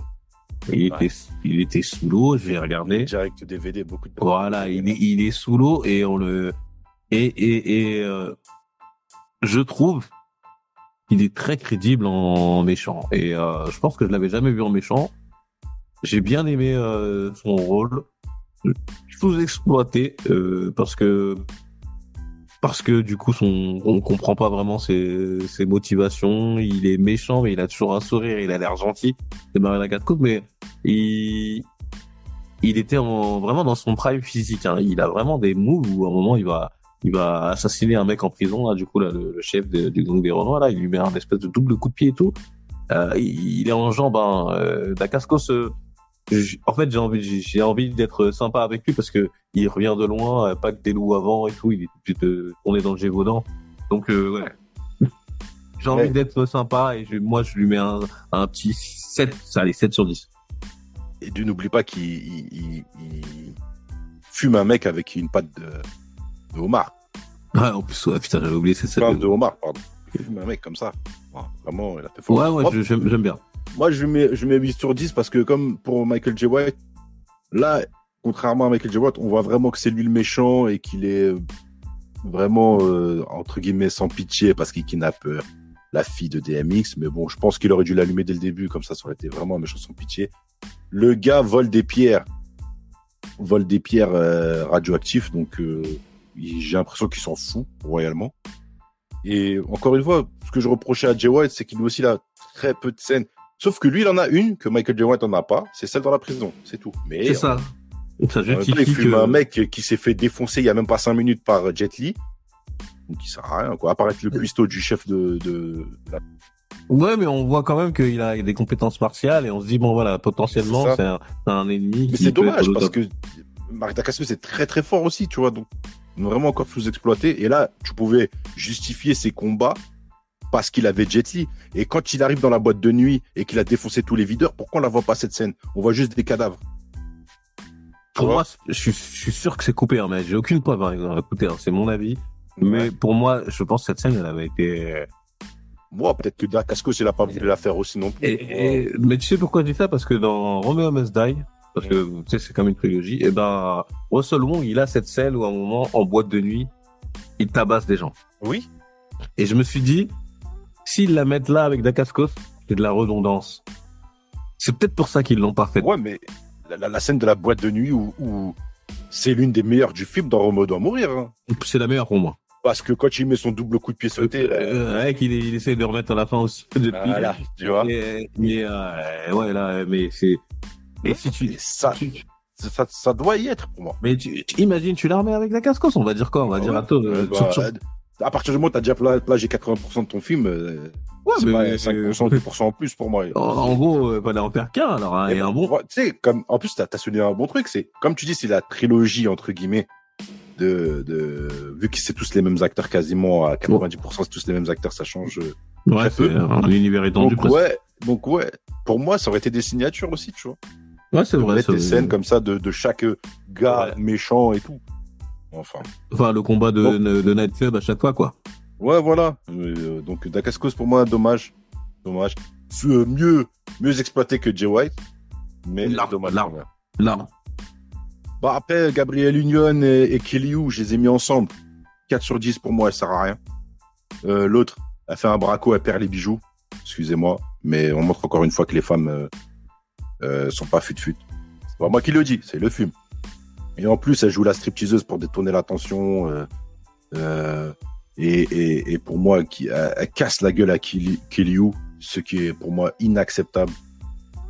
Moi, je trouve, je trouve dur avec Kelly hein. Moi, je trouve que Gabriel Onion, c'est 0 et Kelly euh, tu lui mets son 5. Non, parce qu'elle se fait fumer par euh, Gabriel Union. Donc, Ouais, c'est c'est- c'est Moi, le je lui scénario, mets- mais. Je lui mets 4 sur 10 parce que Kelly, elle sert à rien aussi dans le sens où elle, elle, elle sait que dire tout, tout le film, ah, j'aime pas les gosses, j'aime pas les gosses, j'aime pas les gosses. C'est la seule qui a mis en PLS Jet Li, après, elle le tient en Ouais, joue. ouais. Et euh, après, Espresso Bon, après, c'était juste pour avoir le combat de, Oui, de. Nana, euh, un peu miso. Mais, mais tu vois, elle est pas sexualisée. Et je trouve que Gabrielle Union, c'est juste, elle est juste venue pour montrer, euh, je suis la Renoir fraîche du moment. Elle est, Ouais, euh, ouais. avec que des, que des striptease. Ouais, c'est ça. Et puis, elle casse la gueule de leader, euh, bien costaud, bien énervé. Ouais, voilà. Et son striptease d'ailleurs. avec, euh, Non, mais après, en vrai, Ouais. hors, ça, son, son, son acting, il est nul. Hein. Il est vraiment pas terrible. On sait pas ce que c'est pour DMX, si c'est sa meuf, si c'est ça, je sais pas. Non, apparemment, c'est une prostituée qui l'a sorti. Ouais, euh, qu'il a sorti du ghetto, mais après, il a dit tu l'as gardé, donc je sais pas vraiment euh, ouais. tu vois ce qu'il dit. Dédicace à Dwayne Wade, hein, qui fait n'importe quoi sur les réseaux avec elle. Ouais, je les aime pas, de toute façon, tous les deux. je, je déteste, je les déteste. Ok, très bien. Garder la pêche. Voilà. Et euh, bah, ma déception, c'est vraiment Anthony Anderson. Vraiment Anthony Anderson, je lui mets 6 sur 10. Mais 6 sur 10, pas par rapport à, à- à son jeu. hein. C'est vraiment, vraiment, je suis déçu du, du, du traitement qu'il a, qu'il a eu. Il a totalement moins de scènes que dans la limite, hein, vraiment totalement. Et je pense que ce que je, je disais plus tôt avant, c'est qu'il vraiment prenait de la place, tu vois. Et quand il faisait des face à face avec DMX, donc pour moi, je trouve qu'ils l'ont éteint. Et pour remettre à la fin la même séquence de ending euh, avec Tom Arnold qu'il y a eu dans Hors Limite, pourquoi vous, vous faites ça Tu vois, c'est vraiment dommage. Ouais, dans cette scène où en plus il critique hors limite en disant euh, des trucs euh, bizarres, vous allez vous, vous irez juger de vous-même. Ouais, c'est je le voyais pas comme ça quand j'avais regardé le film, mais je suis d'accord avec toi maintenant. Je pense que en fait il est c'est un mec qui a, de la- c'est le Kevin Hart de l'époque. Voilà pour situer. Et c'est compliqué si tu peux pas lui répondre si t'as pas un truc. Donc c'est pour ça qu'il ils l'ont mis Ouais, un peu de côté. il, il a, il a une bonne scène d'intro quand tu dois jouer le gay, tu vois. ouais, elle était, elle était pas mal celle-là. ouais. Et puis après, ils ils l'ont Il a, il il a sa scène finale où bon, du coup il est sur un temps. Le film, il se prend plus au sérieux que, que dans Hors Limite. Et c'est dommage parce que quand t'as un mec comme Anthony Anderson, profites-en, quoi. T'as, t'as de quoi faire, t'as matière. Du coup, ils ont mis Tom Arnold en avant. Si tu remarques bien, Tom Arnold Ouais, est il, mis en il- avant. il- il est bon dans le film. Ouais, il est vraiment bon. Et euh, du coup, Mais d'ailleurs, en parlant de Tony, de Tom Arnold et de Anderson, moi j'ai envie de te poser une question. Il n'y a pas une scène qui t'a choqué avec un hélicoptère? Euh, une scène qui m'a choqué avec un hélicoptère. Euh... Ou quand il, quand il shoot euh, le tank? Alors il shoot, euh, il shoot l'hélice Enfin, arrière enfin, de, de l'hélicoptère, mais avant il y a un truc euh, qui se passe. Ah, quand il lui dit mets le, le la, la- la balle dans le dans le canon? Non, non, non. Alors, je vais te donner moi, moi ce que j'ai vu. Ouais, je l'ai À pas. un moment, à un moment, à un moment donné, euh, Dacascos il part euh, en hélicoptère, euh, il essaie de fuir, et Jet Li, euh, de son 1m67, il saute et il, Il arrive à, à- il arrive à retenir l'hélicoptère avec son poids, et il lui dit ouais, qu'est-ce qui se passe? Genre Jet Li, il- avec son, sa petite taille et son poids, Ouais, il arrive à, faire, à déstabiliser un hélicoptère de 2 tonnes. Alors, Ouais, c'est vrai. C'est vrai, c'est vrai. et, ouais, ça m'a fait penser à volte-face et les, et les scènes Ouais. d'hélicoptère. J'ai rigolé. Mais après, il, tombe de je sais pas combien de mètres, il a rien de cassé. Rien, Ok. rien. Et, et en plus, tu verras, tu, pour, pour euh, aller dans, dans le sens de Roméo doit mourir, on a encore la scène de combat autour de euh, Oui, des flammes. des flammes. Ça, Ouais, voilà. Tu vois, Toujours la même chose. on est du plagiat. Mais j'ai cru que tu faisais allusion euh, un peu à la scène homosexuelle où il dit tu prends le gros truc et tu le rentres dedans, tu vois. Ah, Je l'avais pas vu comme ça, ça. Ouais, bah, ouais, bah, c'est pour ça, depuis que maintenant je, je fais beaucoup, je vois beaucoup de, de choses différemment. Donc. Ah, d'accord, ok. Ah oui, t'es chaud. Donc, Ah sais oui, t'es chaud, t'es chaud, Je pensais que c'était ça. Non, non, j'avais pas, j'avais pas noté ça. Euh, bah écoute, moi après c'est tout pour moi. J'ai rien d'autre à rajouter sur les, les acteurs et tout ça parce que voilà, il est moins bon que hors limite et parce qu'il se prend trop au sérieux en vrai. Ouais, c'est ça. Et al- alors que finalement, c'est, c'est, hors limite, le film sérieux qui parle de film, de film ripou et tout. Ouais, mais le ton, vrai. il est différent. Et là, là, ça marche pas. Bah c'est ça en fait. Et du coup, cette, cette, cette, cette façon de de, de, de banaliser le, le, le... Enfin, c'est un truc sérieux, genre ok avec des, des, des têtes nucléaires et tout fait dans des pierres, pierres précieuses, mais c'est totalement pas sérieux. Alors que dans Hors Limite, c'était un groupe véreux qui vendait de la drogue, euh, la saisie des, des saisies de drogue à, à, des, à des dealers, tu vois. Ils faisaient leur bif comme ça. Ouais, et les, Policier films, véreux. ils- les deux films, ils souffrent du même problème. C'est, c'est en fait euh, les scènes de combat. C'est-à-dire que Jet Li, c'est quelqu'un qui a des scènes de combat très rapides euh, à Hong Kong. C'est quelqu'un qui a toujours eu un acteur qui peut lui rendre l'échange. C'est filmé de manière dynamique. C'est souvent accéléré. Hein. J'ai, vrai. Et euh, c'est bon, ça, c'est une manière de filmer à l'asiatique. Et là, pour que ce soit plus lisible pour un public euh, occidental américain, c'est très lent. Ça veut dire que même dans, la, dans le combat final entre Dacascos et Jet Li, c'est stylé. Euh, à un moment, Dacascos, il a un bon jeu de jambes, il est en mode taekwondo, il lui met une série de coups de pied. C'est super, mais c'est très lent à chaque fois. Et pour des gens qui ont l'habitude d'avoir vu Jet Li dans d'autres situations, c'est perturbant. On se dit, mais Jet Li, il est plus rapide, il est plus chaud que ça. Et, et, dans les deux films, ça veut dire que Seagal, lui, il est lent parce que il a pas le cardio. Et dans le deuxième, ils ont ralenti Jet Li et Dacascos, que ce soit lisible. Et dans le premier, euh, si je peux, si je puis dire, dans Romeo Must Die, ça va. La scène finale avec Russell Wong, elle est bien, mais elle est, elle est un peu calquée euh, Matrix où il, est, où il y a des sauts périlleux à 3 mètres du sol. C'est Ouais, mais après, on est toujours dans ce schéma. Euh, le, le, le méchant prend l'ascendant, Ouais. après le, le, le gentil s'énerve, genre je sais pas, il regarde par terre ou il tape du poing, et après c'est lui qui reprend l'ascendant, et après il De- le finit comme ça. de souvenir un moment, euh, il y a la même chose où Dacascos il envoie euh, Moi dans l'hélicoptère. l'autre côté. Euh, c'était, euh, il prend, on le balance sur un grillage en flamme. Euh, c'est- Et après il, il revient énervé et là on est passé.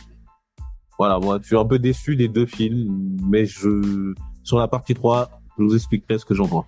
Bah vas-y, hein, on peut partir sur la partie 3, BD1. Je vais te laisser euh, nous expliquer euh, la carrière musicale et cinématographique de DMX. Merci, merci, euh, mon cher Ali. Bah, écoutez, la partie 3, moi, j'ai décidé de centrer ça sur DMX, euh, Jam et Rough Rider, en général. Alors, pourquoi je vous dis ça? Parce que pour moi, ces films-là, euh, le but principal, c'est de faire de l'argent, mais euh, dans le maximum de domaines possibles, c'est-à-dire vendre de la musique, parce que vous savez, regardez, c'est rare un film où il y a un acteur, on n'entend que ses sons dans le film.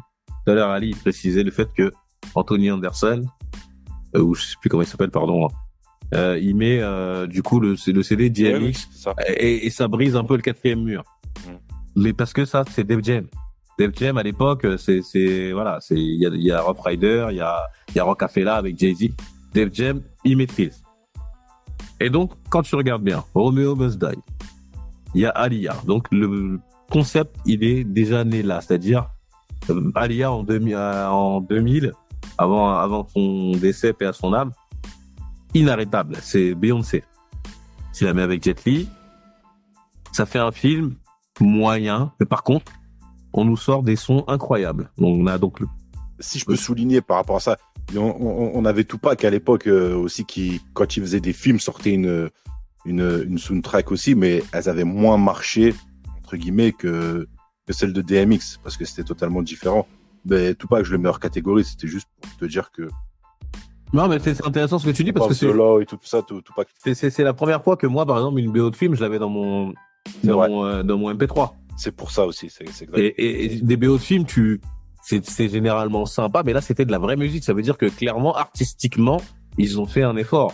Parce que euh, Alia, par exemple, pour Must Die, c'est Try Again, le clip où Jet Li euh, apparaît dedans avec des miroirs et tout.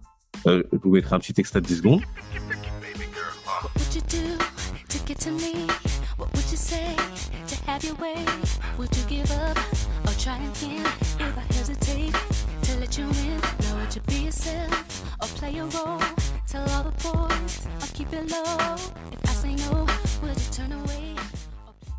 Et aussi I Don't Wanna, I Don't Wanna Be. Je vous mettrai un extrait, je vais pas chanter, je vais pas vous casser les oreilles. Eat without you, speak without you, be without you. I can't even breathe without you. I can't feel without you, deal without you, spin without you. My whole world is upside down. Don't wanna go Et, euh, voilà. Donc, euh, et à l'époque, euh, ce qui est intéressant, c'est que quand c'est Roméo doit mourir, le label qui gère euh, la carrière de, de, de, de Alia, c'est pas Def Jam. Euh, je crois que c'est Back. Attendez, je l'ai noté quelque part, faut le retrouver. Euh, c'est Background Record. Background Record qui avait à l'époque euh, R. Kelly, Timbaland, Connie Braxton. Voilà. Et eux qui géraient. Donc, qu'est-ce qui se passe? Alia est décédée. Alia est décédée et dans euh, Roméo doit mourir, il y a DMX. Donc Def Jam reprend un peu du coup le le business parce que c'est un business hein, c'est on vend des films, on vend de BO, euh, l'industrie du cinéma est content, l'industrie de la musique est content, l'artiste euh, il peut booster ses ventes sur ses précédents et ses futurs albums. En fait, c'est un c'est un win to win. J'ai j'ai une question. Le le euh, l'OST de Romeo doit mourir, elle est sortie sous Def Jam ou sous euh, Back, euh, je sais pas quoi là, là C'est c'est background record. Back on the Gun. Voilà. Elle est Et sortie à- sous ce label-là, ok. C'est ça, c'est à partir du parce que du coup DMX, il a un feat avec euh, Oui, Alia Back in qui- One Piece. euh, Back in One Piece, mais c'est euh, du coup voilà, c'est c'est c'est comme une collab. C'est pas euh, alors que les deux prochaines BO, c'est Def Jam avec euh, celui que tu mentionnais tout à l'heure, euh, Blackman.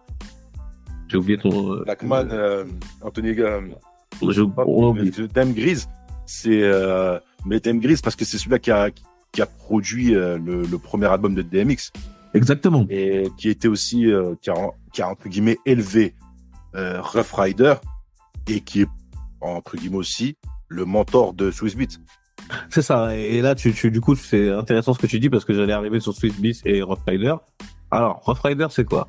Rough Rider, c'est comme, euh, en fait, c'est comme l'ancêtre de euh, les Toretto et la famille. C'est-à-dire que DMX, il avait cette figure de mentor et de, et en fait, de motard un Ouais, peu voyou. Rough Rider, c'est- c'est- c'était comme un gang qui regroupait toutes sortes de d'artistes, C'est ça. soit des gangsters, des motards, des rappeurs, des machins. Parce que quand on revient, euh, parce que il, il, vient de New York, euh, DMX, quand on, on est on est dans le rap de New York à l'époque, c'était un peu plus festif. Hein, tu, bon, vous savez qu'on sort de de puff, de, maze. Euh, et là, on revient d'un coup dans un imaginaire, c'est l'imaginaire, hein, très street. Et moi, quand je voyais DMX torse nu dans Rough Rider Anthem, même elle, elle m'impressionnait. Je me disais, putain, ces gens-là. Avec The Locks. Ah, ah, ils sont tous balèzes. Il y a l'imaginaire aussi qu'ils ont créé autour des chiens, des pitbulls euh, qui Après, c'est les mecs de, ils ont joué les mecs de Philly et tout. peu- Exactement. Et, et ça se retrouve dans les films. Ça veut dire que quand tu vas regarder en sursis, DMX, il joue le patron de Rough Rider. Et c'est ça qui met en avant. Ça veut dire qu'il a même des réactions un peu... euh, Des fois, c'est disproportionné. C'est comme un chien. C'est comme un... Ouais, un mec- Mais il joue, il joue le grand frère en même temps. En même temps, il Il joue le chien euh, euh, solo. Mais en même temps, il a sa famille, mais il leur dit, ouais, restez là-bas. À chaque fois, il leur dit, ouais, barrez-vous. Dès que ça chauffe, à chaque fois, il leur dit, ouais, cassez-vous. il avec il moi, veut, je- il- veut assumer et il est, c'est un voyou, mais c'est pas un vrai voyou parce que comme DMX, il a cette euh, position un peu biblique, je vole, mais je vole les méchants. Euh, à la fin, il va se rendre à la police. Euh, il- en fait, Mais à, à ce moment-là, il est totalement en contradiction parce que déjà, il doit faire face à ses problèmes de drogue et tout, tu vois. to- totalement, parce que DMX c'est un fumeur de crack et je l'ai appris que très tard. Parce qu'il est très athlétique, hein. quand tu vois DMX, tu te dis, moi pour moi, dans, dans ma tête, un fumeur de crack, c'est quelqu'un de très maigre, qui, a- qui a marqué un visage marqué. Et quand je suis que DMX il fumait du crack depuis ses 14 ans, ça m'avait un peu étonné. D'ailleurs, tu, tu remarqueras, excuse-moi, il, il fait une référence, il fait une allusion quand tu sais, il va dans la prison dans, dans, en sursis, euh, à l'allusion au chef de, le Renault, le chef de, de la prison. Il lui dit, plus jeune, je voulais lui ressembler, je voulais être comme lui. Exactement. Quand, quand DMX est tombé dans la drogue, il explique que c'est un mec de son, un grand de son quartier, il fantasmait sur lui, kiffait, voulait être comme lui, le premier avec. Exactement. Et il lui avait fait fumer ses premières, euh, tu sais, les cigarettes au PCP, c'est des cigarettes trempées C'est ça, c'est quelqu'un qui l'a lancé dans la merde, ouais. Voilà. Et du coup, c'était une grosse déception parce qu'il le voyait comme un grand frère, comme un père, enfin, comme un mentor. Et bah, justement, là que ça l'a conduit dans, dans, il le dit dans une interview. Oui, exactement, exactement. Mais, mais putain, t'es fort parce que je l'avais noté, je me suis dit, euh, Ali, il n'aura pas celle-là, non, mais bien joué. Euh, écoutez, moi, je l'ai eu dans Roule avec euh, Driver euh, sur YouTube, donc si vous voulez retrouver tout ce que je dis, c'est c'est là-dessus. Et donc on va on va s'attarder un peu sur les sur les deux autres BO parce que la BO de Romeo Must Die, elle fait un carton. Surtout, les répercussions vont se situer au niveau de Alia personnellement, mais après Alia, le problème c'est que euh, posthume, tu vends toujours plus. Ouais, carrément. Et euh, donc on a la BO après de En Limite. Euh, donc euh, elle est elle est elle est classée du coup au Billboard au niveau euh, attends attendez ouais c'est ça huitième au Billboard euh, 200. Ensuite euh, dans le top US elle- ils sont placés cinquième et après euh, dans le soundtrack donc euh, le top des euh, des BO 15e. Donc en gros les mecs, ils ont fait énormément, parce que plus d'argent sur la BO que sur le film. Ouais, ils ont fait, ils ont fait sixième et, et, euh, et troisième euh, catégorie R&B. Et disque d'or, certifié disque d'or. Ben, c'est ça. Et puis après, on va pas se mentir. hein. Attends, t'as, sur la, sur la, la BO, t'as, t'as Dragon, Jarul, t'as Nick DMX, euh, Nas, il y a Redman, Street Mafia. Euh, Bon, bon, ensuite, euh, ça va peut-être par- par- parler à tout le monde, mais c'est des, des gros noms à l'époque, hein. bah, t'as- tu, on parle de en sourcil, on est d'accord. Ouais. Ouais, t'as 50 Cent, t'as bah, le Gonna Sleep Bitch, il est, qui commence l'intro comme ça. Déjà, c'est, ce son, il me rendait ouf à l'époque, tu vois. Non, le, le, le son, il est incroyable et, et pour moi, ce qui conditionne cette trilogie, c'est la musique. C'est ce qui est mis en avant et, euh, et aussi la jonction entre deux cultures. La culture euh, hip-hop et la culture des arts martiaux. J'ai pas voulu développer plus loin parce que vous savez, euh, New York, Wu-Tang, etc. Ouais, ouais, Euh, et, et on a on a des sujets qui vont y venir. Mais j'ai l'impression que ces films, ils ont plus été créés pour créer un espèce de, de conglomérat de, de, de, de personnes qui vont euh, y retrouver euh, euh, les poches, qui vont se retrouver les poches remplies, pardon. C'est-à-dire euh, euh, un label, un artiste, un acteur. C'est-à-dire euh, Stigal, il prend DMX parce qu'il sait que DMX, DMX, je crois que c'est 2003, il sort Grand, Grand Champ. Ouais. C'est c'est l'un des meilleurs albums de, du hip-hop de tous les temps. Euh, et, et, et quand et, et voilà. Et euh, Alia en Ouais, mais- 2099, voilà. À ce moment-là, DMX aussi, c'est un des plus gros vendeurs de hip-hop.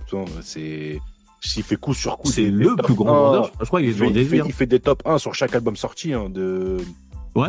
Sur- je crois De son qu'il fait. deuxième album jusqu'à Grandchamp, tu vois. Je crois, je crois qu'il tape deux albums où il fait deux albums disque d'or. À l'époque, disque d'or c'était 500 000. Hein. C'est pas comme aujourd'hui où vous achetez des, des vues. Et, et, et en fait, c'est ça, c'est, c'est comme si on se réunissait, on disait, écoutez, est-ce qu'on peut créer un produit, créer un, une chimère qui va nous permettre de tous y gagner. Toi, tu vas vendre ta musique. Moi, je vais vendre mon film. Et toi, tu vas relancer ta carrière. Et pour, pour Jet Li, toi, tu vas t'intégrer un peu plus dans, du- dans, dans le milieu américain. Parce que en, en faisant l'amoureux avec Alia, il avait gagné des, Le, ghetto va te connaître. Exactement. Et le ghetto, c'est non négligeable parce que ça va au cinéma, euh, ça te booste, euh, même si c'est pas le public visé en règle générale. Ouais, mais là, c'est un film urbain, tu vois, c'est un film urbain, street et tout. C'est- ça. C'est pas Titanic avec DiCaprio. Oui, voilà. Là, ce que tu veux atteindre dans les salles, c'est une autre catégorie de personnes qui va venir aussi pour voir le rappeur préféré, pour voir Alia. Et il y en a qui vont venir pour voir Jet Li. En fait, t'as Ouais, parce, besoin. que, parce, que, parce que DMX rappait la rue, d'accord? DMX rappait la rue. Donc, quand tu veux le faire jouer dans un film, entre guillemets, urbain, ghetto, ce que tu veux, et que tu dois choisir un rappeur, c'est à ce moment-là, c'est le mec le plus légitime. Parce que son storytelling de ce qu'il raconte, c'est ce qu'il a vécu de ouf. Et ses ventes font parler parce qu'il y a des gens qui n'achetaient jamais d'album, bah, ils ont acheté son album, en fait. Parce que dans, en fait, c'est surtout l'image. Par exemple, toi, la première fois que, je sais pas si t'as fait la même chose, Jet Li, euh, Jet Li, euh, DMX, il dégage une, une espèce de puissance. Ah Où quand tu le vois, il crie. Mm. Il est, il est athlétique. Il est D'ailleurs, ça nu. m'inspire beaucoup de ses cris. Euh, Il faut crier dans la vie, ça fait du plein. Ah, je- il, il crie, il fait, et, et en plus, c'est, quelqu'un qui est connu qui a, pour avoir euh, énormément d'amour pour les, les pitbulls, euh, pour la musculation et pour euh, tout ce qui est engin euh, à, à moteur. Alors écoutez, quand vous, quand vous allez aujourd'hui, vous réfléchissez à la définition d'un mec un peu dangereux, vous pensez à quoi? Un mec balèze qui a un chien et qui a, qui a une moto et qui fait des roues dans la rue. Mais c'est DMX, tout ça, là, ça vient pas de nulle part. hein. Ouais, le baggy Timberland, Bien un peu sûr, ouais, c'est ça. à la sauce et tout. Et ça, et Def Jam, après quelques, quelques mois après, ils sortent un jeu, Def Jam Fight pour New York. Et regardez le style de combat. Tout à fait. Le style de combat, c'est celui que vous voyez dans les films.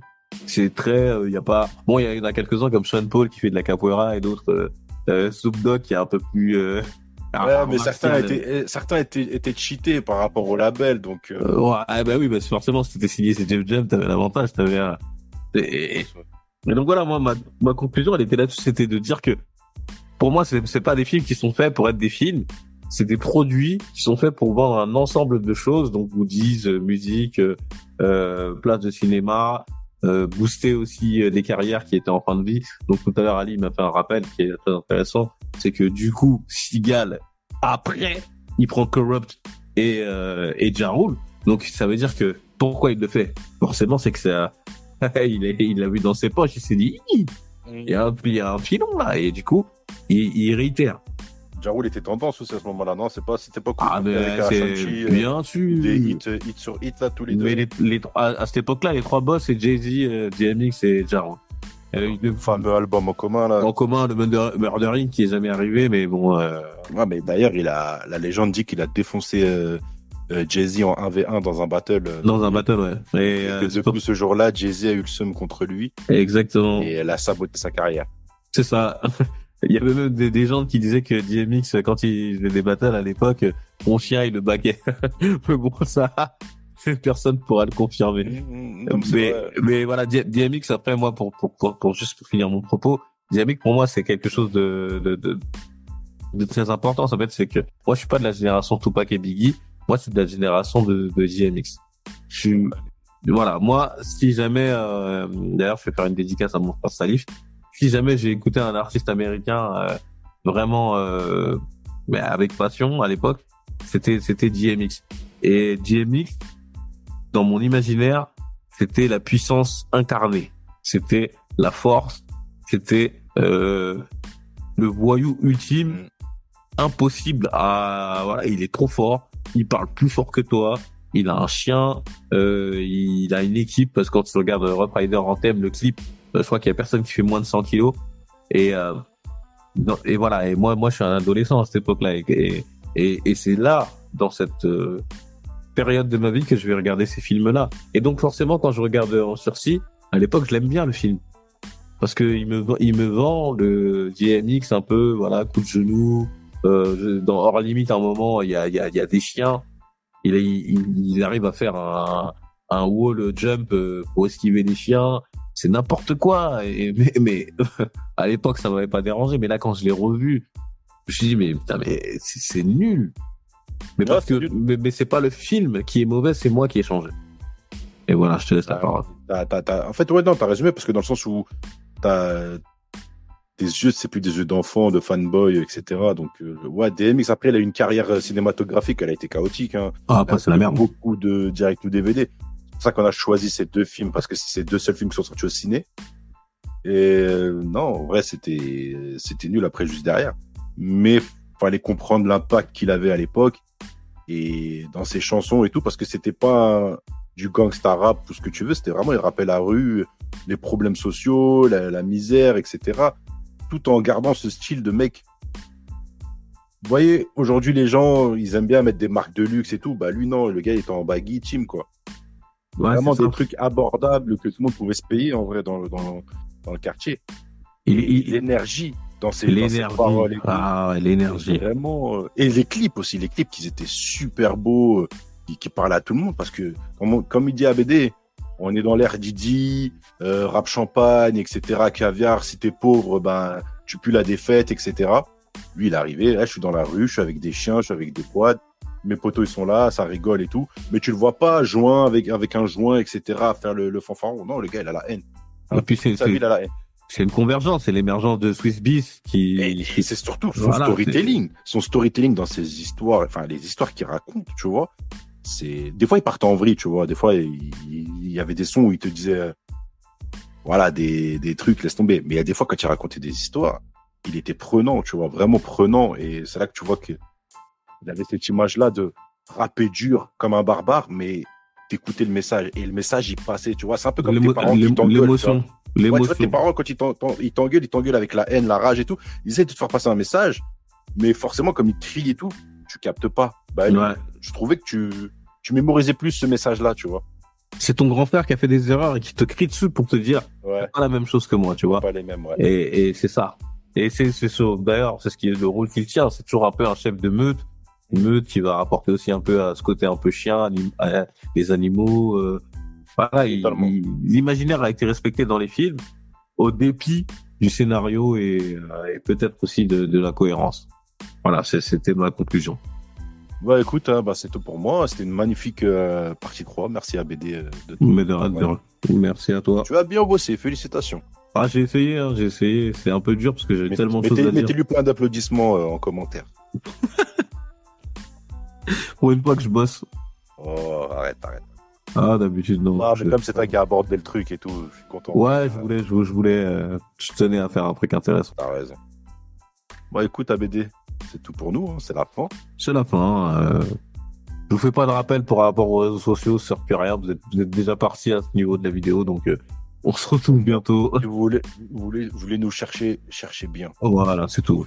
Si, euh, c'est facile. Voilà. Bon, sur ce, portez-vous bien. Suivez-nous sur les réseaux sociaux All Geek Podcast,